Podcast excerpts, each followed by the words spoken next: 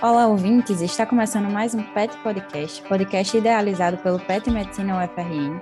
Me chamo Carolina Mendes e sou aluna do sétimo período. O episódio de hoje dará continuidade à nossa série Nossa História, a qual aborda diversas personalidades e acontecimentos importantes para a nossa faculdade, hospitais e formação. Como personalidade de hoje, teremos Januário Cico, nome da nossa maternidade escola. E para apresentar essa grande referência, temos a honra de ter conosco hoje nosso convidado, Dr. Iaperi Araújo. Dr. Iaperi ele é médico pelo FRN, especialista em ginecologia e obstetrícia pelo FRN, é professor aposentado da nossa instituição, ele foi superintendente do Teatro Alberto Maranhão, secretário municipal de Cultura de Natal, diretor da Maternidade Escola Januário Cico e chefe do Departamento de Ginecologia. Além disso, ele é um grande artista, pintor e escritor. Olá, professor, tudo bem com o senhor?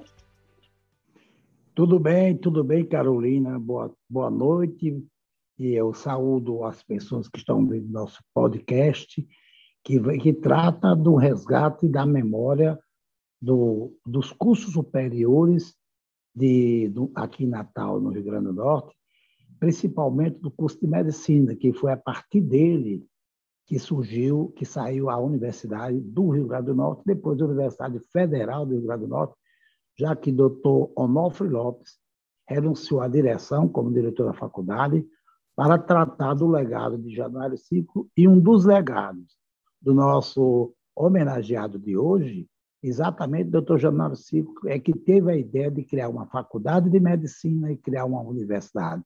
E o Dr. Onofre deu continuidade e da faculdade de medicina que surgiu a universidade.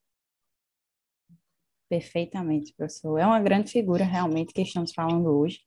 E estamos todos muito ansiosos por esse episódio do podcast. Nosso episódio de Onofre Lopes foi extremamente importante. E desde já eu agradeço a sua presença e sua disponibilidade de estar aqui conosco. E muito obrigado. A primeira pergunta que a gente queria fazer ao senhor é: como é que o senhor caracterizaria Dr. Januário Cico? Dr. Januário Cico, e eu peço desculpa aos ouvintes, é que eu sempre tratei para o Dr. Januário, porque até Dona Bebé que era Isabel Pereira Simões, o chamava, a sua esposa o chamava de doutor Januário. Apesar da, da imponência do homem que foi responsável por fazer a medicina no Rio Grande do Norte, ele era um homem muito simples. Primeiro, ele nasceu em 30 de abril de 1881, no lugar, no município de, de São José de Bipibu, num lugar chamado Boa Saúde. Esse município depois passou, com a morte do doutor Januário, passou a ter o seu nome, município de Januário 5.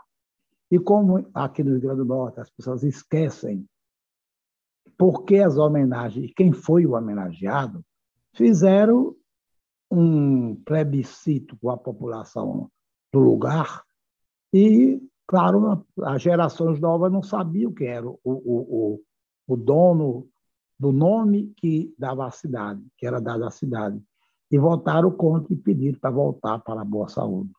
O doutor Janário Cico era filho de, de classe média mais para baixo, e ele estudou em Natal, depois foi fazer medicina no Recife, e depois foi para a Bahia.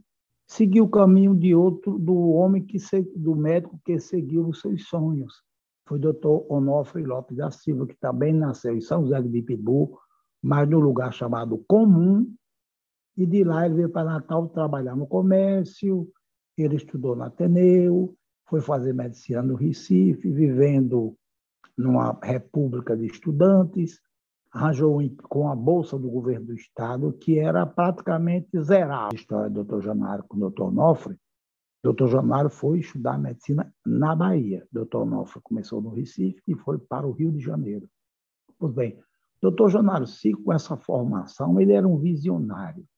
Primeira coisa, a tese dele na Universidade da Bahia, que era a Universidade Prima, que era a primeira faculdade de medicina do Brasil, a de 1818, com a chegada do, do Dom João VI, doutor Janário foi estudar na medicina na Bahia. Lembre-se o quê? Que nós falamos de, no final do século XIX, né? É, Dom, Dom, Dom, João já não estava mais aqui, claro, ele veio, chegou aqui em 1818, doutor Janário nasceu em 1881. com 19 anos, no comecinho do, na virada do século XIX para o século XX, ele terminou medicina.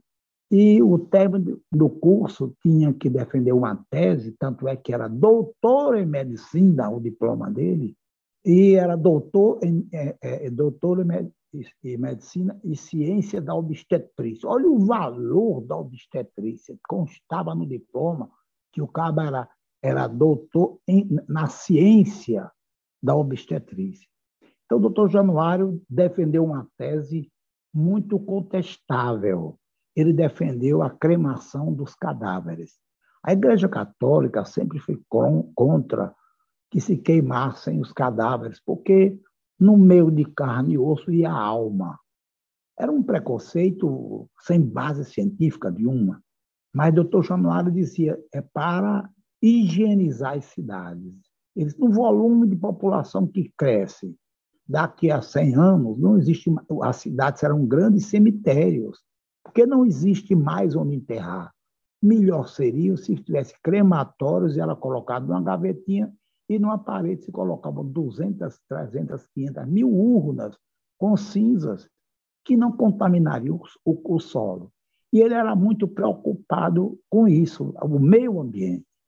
Eu acho que se tivesse alguém defensor do meio ambiente na história do Rio Grande do Norte, seria o doutor Janário Cico. Quando ele chegou em Natal, em 1906, depois de defender a tese do destino dos cadáveres, ele veio morar na Ribeira, ali onde, é, onde era o Beco da Catita, aquela casa, um sobradinho da esquina para o lado da Duca de Caxias, era a casa do doutor Janário Cico, construída no fundo da casa do sogro, do sogro dele, que era para aquela ruazinha de trás, que eu também não me lembro o nome, certo?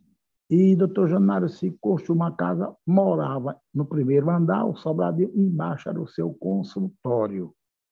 Veja, doutor Januário convivia com a situação meio esdrúxula, vizinho a casa dele, ou seja, o brejal que era a atual Praça Augusto Severo. O terreno era bem mais baixo. Quando havia a maré subia, a água do mar invadia todo aquele pátio até o Teatro Alberto Maranhão, e aquilo ali permanecia dias e dias com aquele brejo. E ele, e ele, e ele escreveu uma, um, um, livro chamado Como se higienizaria Natal, defendendo a drenagem do brejo da Ribeira, para que ali, ou, a drenagem para o rio Potengi e também o aterramento para evitar que as águas da maré entrassem contra fluxo dos rios que desaguavam no rio Potengi e inundasse a campina da Ribeira. Tanto é verdade que no começo desse, do século passado, existia uma ponte de quem sobe a, a Avenida Câmara Cascudo, que era, que era que tinha outro nome, já você vê como é que faz, muda o nome da pessoa, já esqueci o nome do cara que tinha o nome daquela, daquela avenida que sobe e sai ao lado da prefeitura com a urbanização da praça, a drenagem, o aterramento, então suspendeu a terra e ficou mais é, possível de fazer, é, de, ser, de ser urbanizada. E isso foi ideia do Dr. Jamário Cico. Além disso, ele sonhou em ter um, é, é, abrigos para órfãos, abrigo para moças, é, abrigo para João Maria, abrigo para idosos, que era o Juvino Marreto, é, um, auxílio maternidade imposto sobre, para a puericultura, para melhorar a saúde das crianças, que a mortalidade infantil era muito alta.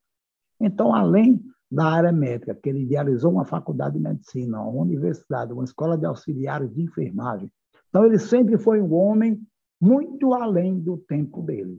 E ele chegou em Natal em 1906 e a cidade tinha fechado o único hospital que existia, que era o Hospital da Salgadeira. O que acontece então é que o hospital era nada mais era do que um pardieiro sujo, tinha um enfermeiro para mais de 40 leitos, um, um, uma pessoa de enfermagem, Zé Enfermeiro. E não existia prontuário, chegava o médico com aquela bata que batia no, no meio da canela, enfiava a mão no bolso, tirava três ou quatro ampolas de algum medicamento e dizia, Zé, esse aqui do rótulo vermelho você aplique às 12 horas naquele paciente do leito 4. Esse aqui do rótulozinho azul, você aplica naquela mulher que estava, aquela misto, né? Era bem moderno. Mas isso, é, o relatório da época dizia, e eu estou terminando a sua resposta, que, que o hospital foi fechado porque os próprios médicos pediram. É, doutor Soares de Amorim, doutor Afonso Barata, e tinha outro que não me lembro, recordo agora, porque estou contando essa história com datas todas do, da minha memória. Seria uma infelicidade para mim, depois de publicar dois livros sobre Januário Cico, aquele Januário Cico, Uma Além do Seu Tempo, e Januário Cico, um homem de muitas, uma, uma vida de muitas lutas, eu não soubesse decorar toda a história da medicina do Rio Grande do Norte. Pois bem, eles foram pedir ao governador, já que não tem jeito, não tem como sustentar, vamos fechar o hospital. E o governador fechou, fechou o hospital, fechou. E nessa ocasião, 1906, no final do ano, o doutor Jonásio, que termina a medicina na Bahia, e vem para o Rio Grande do Norte e encontra esse cenário. Uma capital de um pouquinho menos de 30 mil habitantes, sem nenhum hospital onde pudesse ser internado pessoas sem condições de fazer o tratamento doméstico. Era isso tudo e um pouquinho somente de eu falar do homem fabuloso que eu tenho o maior respeito e admiração, chamado Doutor Januário Cico. Realmente uma história, no mínimo, inspiradora. Realmente fico muito feliz assim do senhor estar compartilhando toda essa memória, porque eu acho que para nós que estamos né, nessa geração nova, é, é muito importante que a gente conheça quem de fato nos deu a chance de estudar, né? Nos deu a oportunidade de, de fato, tentar continuar o legado dessa pessoa tão, tão ímpar. É verdade. E outra pergunta que eu queria fazer ao senhor, que o senhor até já comentou um pouco, seria como foi a trajetória dele quando ele chegou aqui em Natal? Como é que ele encontrou a motivação para, não, vamos, vamos levar em frente a ideia de um hospital, vamos levar em frente a ideia de uma faculdade? Como é que o senhor acha que isso aconteceu? É, quando o doutor Janário chegou em Natal, não era diferente das pequenas capitais do, do Brasil. Quer dizer, todos os médicos viviam com seu consultóriozinho, cobrando, cobrando privado, particular. Alguns faziam é, atendimento um dia, um atendimento gratuito para o povo, porque não não tinha UBS, não tinha UPA, não tinha posto de saúde, não tinha nada. Nada, absolutamente nada. E ainda mais, em 77 chegaram uma leva de mais de 50 mil pessoas para morar em Natal e foram morar onde? Na periferia da cidade, em péssimas condições de habitação, portanto, péssimas condições de saúde. Doutor Januário Silva abriu o consultório, adaptou a casa dele no fundo do pai, que é aquela para Duque de Caxias, logo por trás da junta comercial, por ali assim. E ele começou a consultar ali.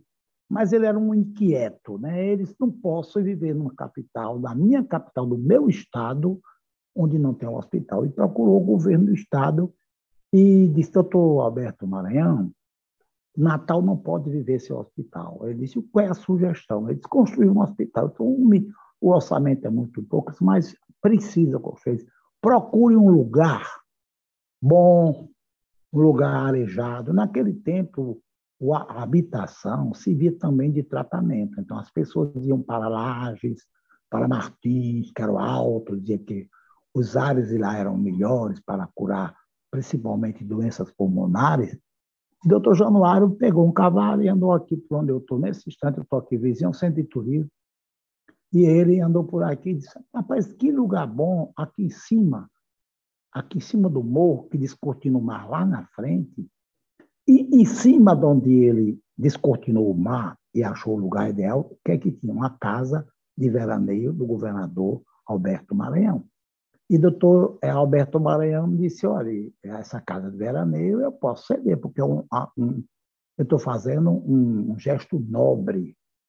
Aí você viabilize, então ele começou aí os comerciantes, Juvino, é, é, Juvino Barreto, que era um grande industrial do algodão, ele, ele produzia tecido ali onde hoje a Caixa Econômica. E Juvino Barreto ajudou, ajudou é, com o material, com material de construção, faziam festa e acabou é, é, readaptando a casa. Ele não derrubou. porque ele não tinha, via que era muito dinheiro, adaptou a casa.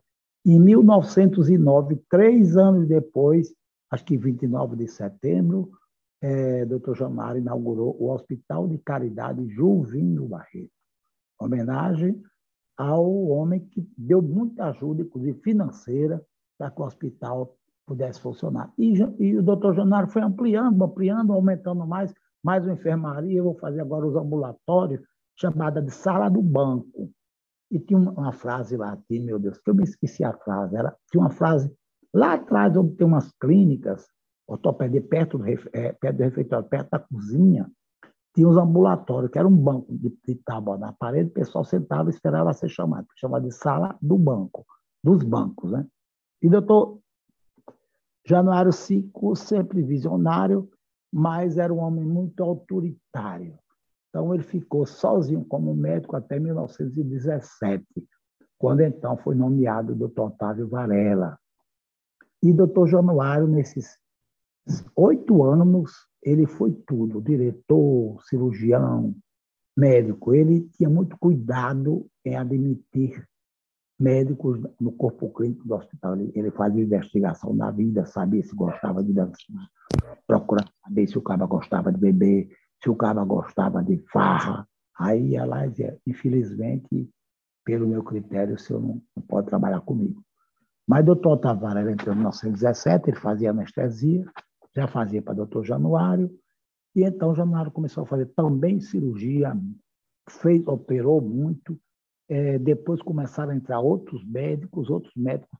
Em 1928, ele disse: Rapaz, eu tenho enfermaria com 18 leitos de obstetrícia e está lotada. E ele era também obstetra, principalmente obstetra, mas era um grande cirurgião.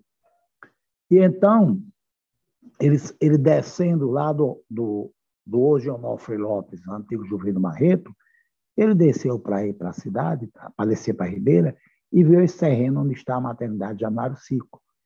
E então disseram que era, era o terreno da prefeitura e vizinho a, a, a atual maternidade de Nossa tem um edifício que tem até uma carranca assim, de ferro pintada na frente e a parte é toda colocada de ferro enferrujado, para ficar enferrujado mesmo, que era do, do prefeito Omar O'Grady de Paiva.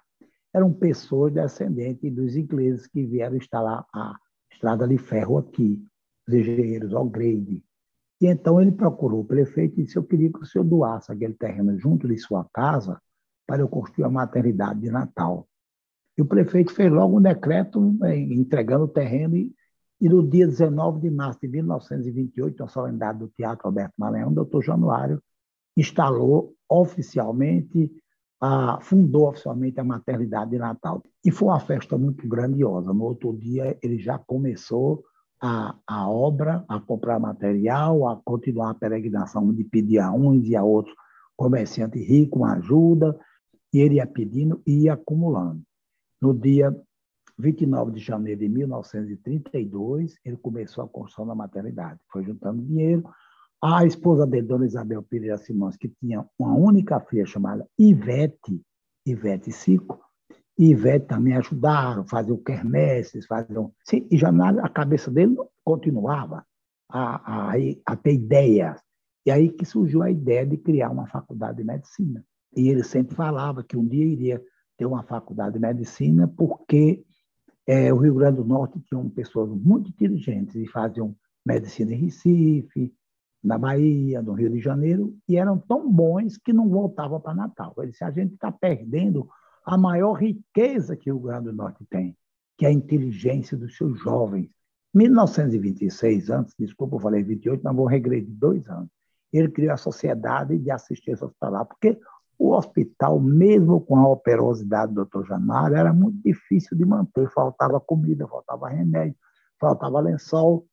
Aí ele ia ao governador, o governador dizia, peraí, fulano, que era o tesoureiro, deu um cheque a doutor Januário. Aí dava um cheque, ele ia pagar comida, pagar é, remédio e tudo.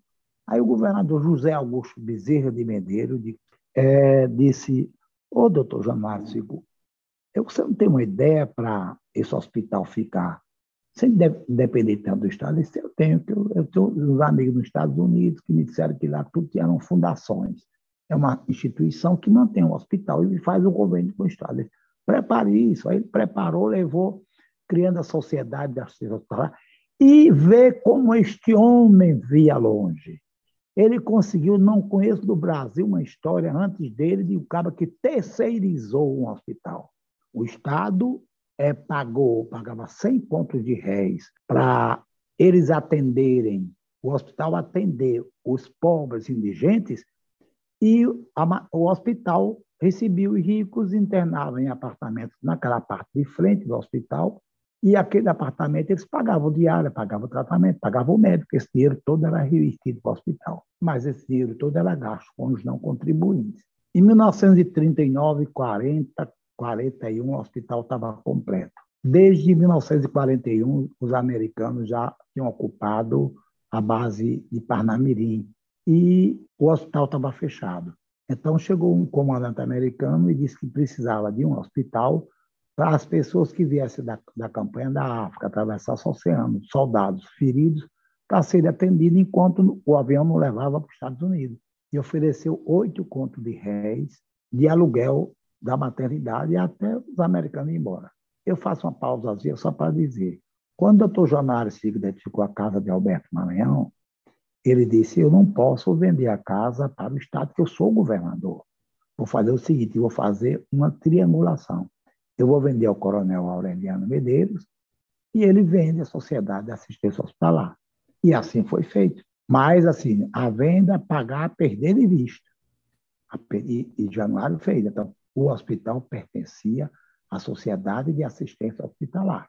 Não era um hospital público, era um hospital privado, mas que atendia a população pobre.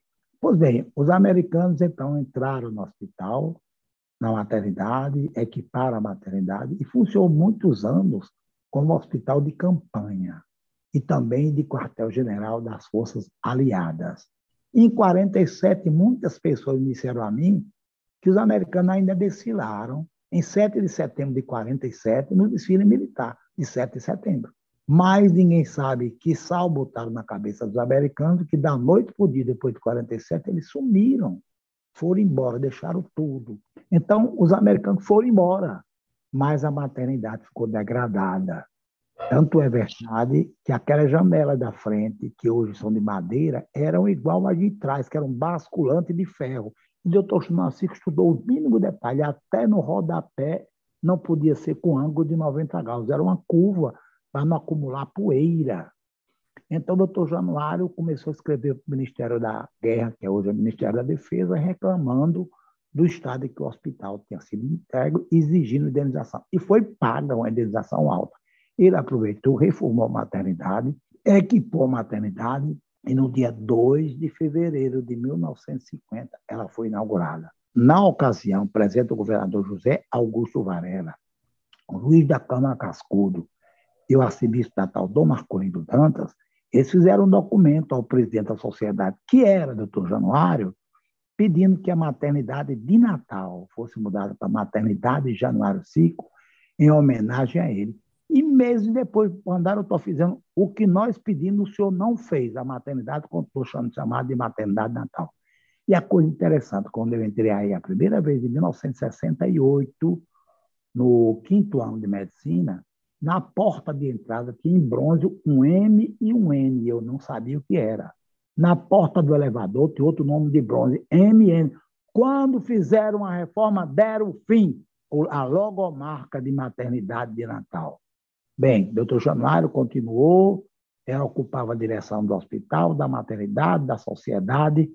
É, todo dia ele via para a maternidade, chamava as irmãs, filha de Santana, ele chamava de irmã, qual é a novidade? Ele dizia, doutor Janário Cico, doutor fulano e tal, comeu dois ovos no café. Dizia, como pode? Querem deixar falido? Ele chamar esse doutor, porque ele tinha tanto zelo que, era, que, que parecia até que era a casa dele. E era. Então, para mostrar a vida tão rica desse homem, que dedicou-se a ela, tirou os móveis de sua casa para é, mobiliar a instituição que ele criou, que ele dizia que aquilo, o pessoal dizia, é um palácio, que coisa feia, o elefante branco. Nunca ninguém vai, Natal vai ser tão grande para faltar leite, aí vai sobrar sempre leite. Ele dizia, é o palácio da mãe pobre. Eu construí isso aqui para a mãe pobre. e colocou o nome de Flores na inauguração, pertinho, ele chamou o mestre que deram na universidade. Ele disse, doutor Jamar, como é que eu boto o nome dos quartos? Eu boto o número? Botam o nome de Flores. Aqui vai ser um jardim para receber os cidadãos do Rio Grande do Norte.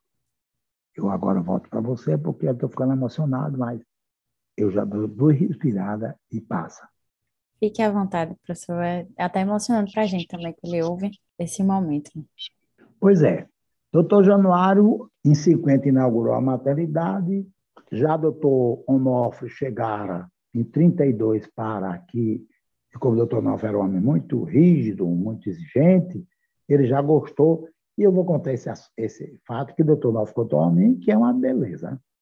O doutor Onofre disse que era um rapaz novo, que nasceu em 7, em 32 ele estava formado. Então, teria quanto?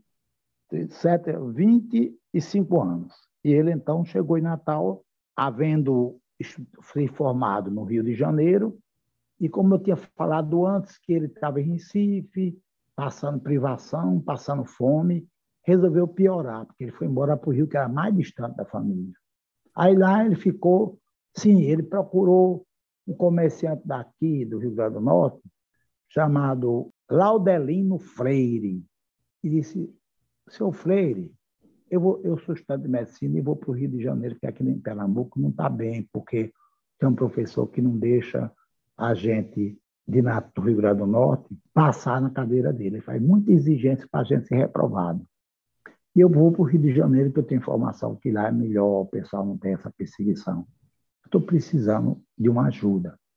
E ele deu uma ajuda, esse tipo um conto de 200 a ele. Ele disse, seu, Laudelino, quando eu me formar, começar a ganhar dinheiro, eu pago. Ele disse: pagamento é você se formar. Ele foi embora pra, de Recife para o Rio de Janeiro, de navio. Chegando lá, pegou uma república e encontrou alguns, Potiguará, doutor Zequiel Fonseca, e ele foi estudando. E foi lá que ele conheceu Miguel Couto, que depois ele deu o nome do hospital, o doutor Miguel Couto, que era professor de clínica médica. E ele também passando muita privação.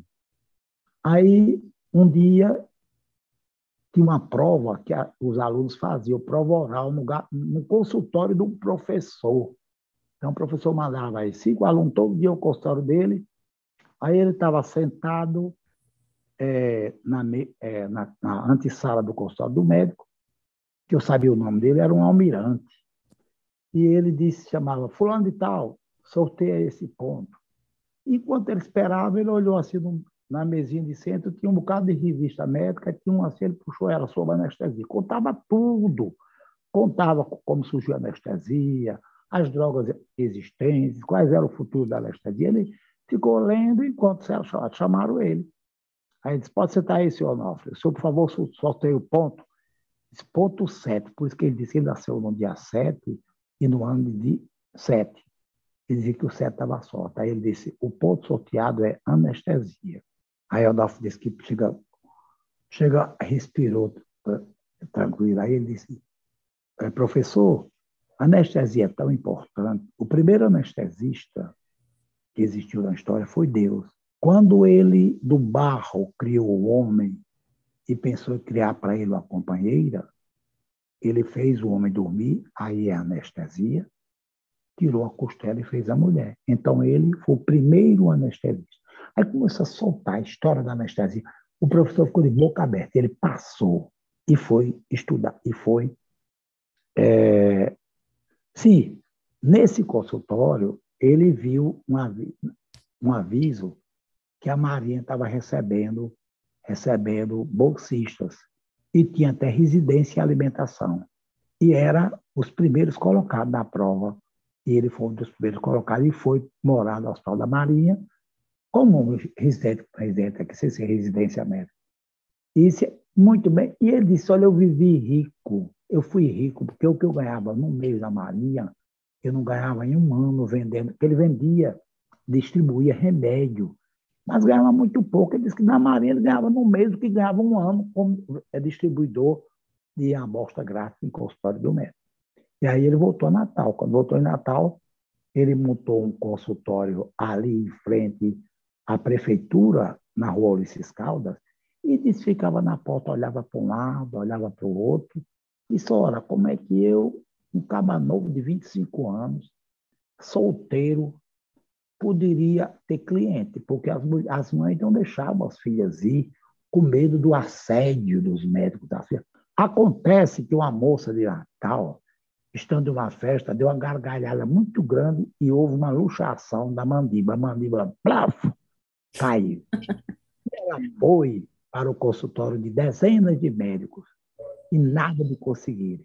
Doutor Nó fizeram ortopedia, né? Foi muito tempo ortopedista quando estudante, né? Gostava muito de ortopedia, a cirurgia ortopédica principalmente. E chegou o dia no consultório do doutor Noff. Era o último, porque era solteiro, de, elas tinham medo. E chegou com a mãe, irmãos e pai, e ele mandou ela sentar na cadeira, cadeira tipo cadeira dentista, e fez a manobra clássica. Ele encaixou a articulação é, mandibular e a face articular, e foi motivo, por semanas e Natal, da habilidade dele. Ele disse: Eu passei a ter o consultório mais frequentado de Natal. E doutor Januário Cico viu, ele era muito antenado em quem estava trabalhando. Ouviu essa história de Onofre, um cara muito, muito hábil. E ele foi fazer uma perícia no Porto de Natal, de um cara que se dizia esquizofrênico, e chamou Onofre para fazer com ele. Então, eles ficaram numa sala, numa mesa alta, ele de um lado do Onofre do outro, e chamaram o homem. Seu fulano e tal, o cabo entrou assim, com a passada dura, com um olhar duro, olhando para eles, com o nariz empinado para cima. Chegou na frente deles e, como da mal educação, cruzou as pernas e botou cigarro na boca, na sala, né? acendeu o cigarro, deu aquela aspirada e soprou na cara dos dois. Aí o doutor Janaro começou a fazer anamnese, conversou, conversou. Tá bom, o senhor está liberado, o homem saiu. Quando saiu o doutor Nofre, ele disse, o que é que você acha, doutor Nofre? Ele disse, doutor Januário, eu acho que esse homem é doido.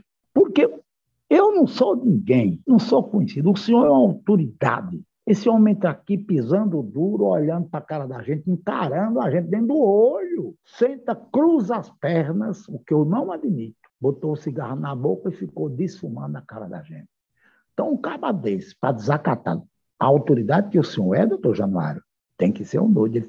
Aí a doutora Januário devia ser ingênuo. Disse, gostei, gostei de sua observação. Você quer trabalhar comigo no hospital no Juvino Barreto? Eu quero. Pronto, vamos trabalhar lá. Você amanhã apareça que vou lhe dar uma enfermaria. Ele passou a ser a chefe do serviço de cirurgia. E, e doutor 35, doutor Juvino Barreto tinha um filho, que era Ricardo Paz Barreto, que era médico, ele fazia radiologia. Doutor Janário Cico não gostava, porque ele acreditava na, na, capacidade técnica de escutar, de palpar, de sentir, sentir a respiração, sentir o vibrato do 33. E doutor Ricardo fazia raio-x e ele desdenhava. Dizia assim, cadê o médico da lanterna mágica? Ele chamava da tela gozando o raio-x. Pois bem, doutor Ricardo soube da história, foi lá tomar satisfação, doutor, doutor, doutor Januário não gostou, porque ele não gostava de ser contestado. A vingança dele tirou o nome de Juvenil Barreto, o nome do hospital, e botou Miguel Couto. Depois ele criou o pronto-socorro, em 45, criou o banco de sangue, e sempre falava que um dia teria que construir uma faculdade de medicina. Dois anos depois da inauguração da maternidade, ele morava na Ribeira, como eu disse ali, e ele passou muito mal, assim, umas cinco horas da tarde. Aí mandou chamar o doutor Onofre e mandou chamar o doutor Heriberto Bezerra, que era o pediatra. Aí disse, Onofre, eu estou morrendo. Ele disse, doutor Januário, o senhor exagerado, você, tá, o senhor vai viver muitos anos. Não, eu sei, eu sou médico, eu sei mas eu quero que você mande chamar Silvio Pedrosa, que é o prefeito de Natal. Não, era o governador, era 52. Eu quero pedir uma coisa para ele. Aí mandaram um moleque e disseram, chegou lá, foi mal confusão para ele vir, ele foi. Chegou na mão do Silvio Pedrosa e disse, Silvio, eu fiz você nascer com fósseis, então você não pode negar nada para mim. Eu peço a você, a maternidade, o, Onof, o, o hospital Miguel Couto, ele está num terreno era um terreno público, que eu acho que era maternidade. Aí ele disse: Eu quero que você faça um decreto passando isso para a associação, Sociedade Médica Hospitalar. Ele disse: Eu vou fazer. Aí ele virou-se para o Onofre e disse: Onofre, eu lhe peço que você não deixe que a minha obra que eu construí e os sonhos que vocês sabem que eu tenho desapareçam comigo. Eu estou morrendo. Achou, fechou os olhos e morreu. Então foi assim, um escândalo. Em Natal, a morte dele, um homem que fez muito pelos pobres, que apesar de ser muito arrogante, com a, a, o jeito dele era um jeito autoritário, mas ele tinha um coração tão grande, sabe? Ele tinha tanto amor à pobreza que sempre se preocupava com esse povo. E foi assim o enterro dele, foi parado em todo canto, parou no Instituto, na Academia de Direito do Instituto Histórico, foi enterrado no cemitério do Alecrim. E uma coisa interessante, eu estou voltando ao passado um pouquinho. Ele que defendeu a cremação dos cadáveres. Quando morreu Ivete, a filha dele, em 37, a mulher dele, Dona Isabel, no fim de 37, nove meses depois, ele mandou construir um mausoléu que tinha uma cripta subterrânea, onde tinha o lugar de botar os corpos, os caixões. E lá na frente ele mandou trazer da Europa uma estátua de mármore, que é uma mãe com a filha no colo, e por trás dela, segurando a mãe, tinha um anjo da morte. Quer dizer, ele, tudo que ele dizia, quanto menor, melhor. Ele colocou, fez um mausoléu. Eu me lembro como era menino, porque o subsolo ele tinha um, um, uma parte de um, meio metro acima do solo. Aí tinha uma grade de ferro, várias grades em ar novo para circular o ar. E a gente, menino, quando ia no cemitério, ficava olhando, porque diziam que tinha bicicleta, tinha bola jogada, as bonecas de Ivete. E Ivete morreu com, sei lá, com 30 anos de idade. Então, doutor Januário foi enterrado lá na cripta da família Cico e doutor Nofre foi procurar doutor Ernesto Fonseca e chamou Ernesto, disse, doutor Ernesto, doutor Januário morreu, estou sabendo. Ele disse, eu queria que o senhor fosse assumisse que o senhor é o vice-presidente da sociedade. Ele disse, doutor Nofre, eu, tava, eu passei a noite, já foi no outro dia, né? Eu passei a noite sem dormir, eu com minha mulher Francisquinha da Fonseca, preocupado com esse lugar. Eu não tenho condição de saúde de assumir.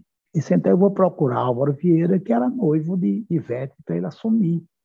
Aí quando chegou lá, o doutor Álvaro disse, olha, ainda bem que você chegou, está aqui a minha maleta, estou indo embora para Recife. Meu compromisso com o Natal era o doutor Januário, ele morreu, eu vou me embora.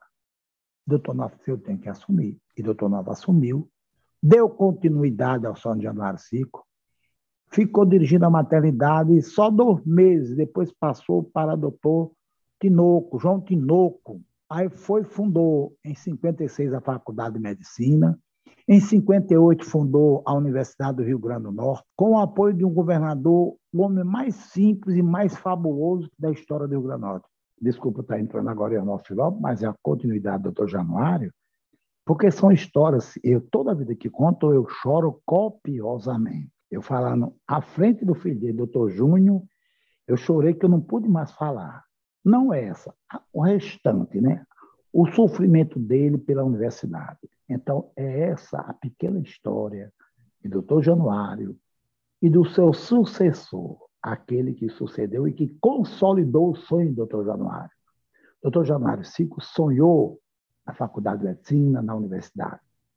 Dr. Onofre Lopes consolidou, ele foi reitor 12 anos, quer dizer, teve três mandatos consecutivos e sete meses. E ele doou tanto a causa que o Dr. Januário Cico acreditava que, ao morrer, o filho dele abriu o tórax tirou o coração dele, colocou num vidro com formol e é guardado no memorial da medicina, porque ele disse que o coração do pai era tão grande, tinha um amor tão grande pela universidade, pelos jovens estudiosos que iam mudar o futuro do Estado, que não merecia que a terra o destruísse e ficou guardado eternamente. Como nós, que eu convivi com ele, ele tinha muita amizade comigo, naquela época de, de, de, perseguição política aos estudantes, porque a gente não aceitava que o governo militar botasse rédea em nós. Ele, a gente estava fazendo festa no diretório de medicina, festa, besta, beber, dançar, brincar, namorar. E chegava um jipe do, da polícia política e dizia: fecha a festa e vão para casa. Vão para casa agora. A gente. Ninguém estava fazendo manifestação política nenhuma. Mas mesmo assim, doutor Lopes, que tinha ódio, ódio, ódio a comunista, que era de esquerda, é, eu era vice-presidente do DCE, quando ele queria falar alguma coisa para os estudantes, ele me chamava, não chamava o presidente, porque ele não gostava, porque eu era de esquerda aberta. Eu era esquerda porque era liderança universitária naquele tempo, mas tinha que sempre ser esquerda, era contra o decreto 477, que tirou toda a autonomia dos estudantes nas universidades. A gente era a favor era contra a guerra do Vietnã. Eles achavam que isso a gente era comunista porque era contra um país do outro lado do continente vir invadir outro, entendeu? Mas ele sempre tinha maior um amor muito paternal a mim. Então, é, foram esses homens, principalmente doutor Onofre, doutor Januário Sique e doutor Onofre, que construíram essa universidade, que hoje é uma das mais importantes do Brasil. Tem notas boas no MEC, pela qualidade da assistência. Poucas universidades do Brasil têm hospital universitário, maternidade escola e uma maternidade no, no campo de Santa Cruz, na zona de uma cidade com pouco recurso, para que o aluno pudesse aprender melhor a amar sua profissão dentro dos princípios hipocráticos do amor à medicina e exercê-la com dignidade. Eu fico muito feliz em dar esse depoimento. Então, professor, diante de tantas histórias, eu acredito que a gente consegue entender um pouco hoje o grandíssimo legado, tanto do Dr. Januário quanto do Dr. Onofre, e realmente só temos a agradecer pela sua presença, pela sua ilustre presença aqui, também é uma honra conhecer o senhor, e é isso, deixo o agradecimento enorme dessa geração que vai poder se encarregar, se responsabilizar de levar à frente o sonho de pessoas que do nada construíram o universo que a gente tem para aprender, a Casa de Onofre, a Casa de Januário. Então, realmente, muito obrigada.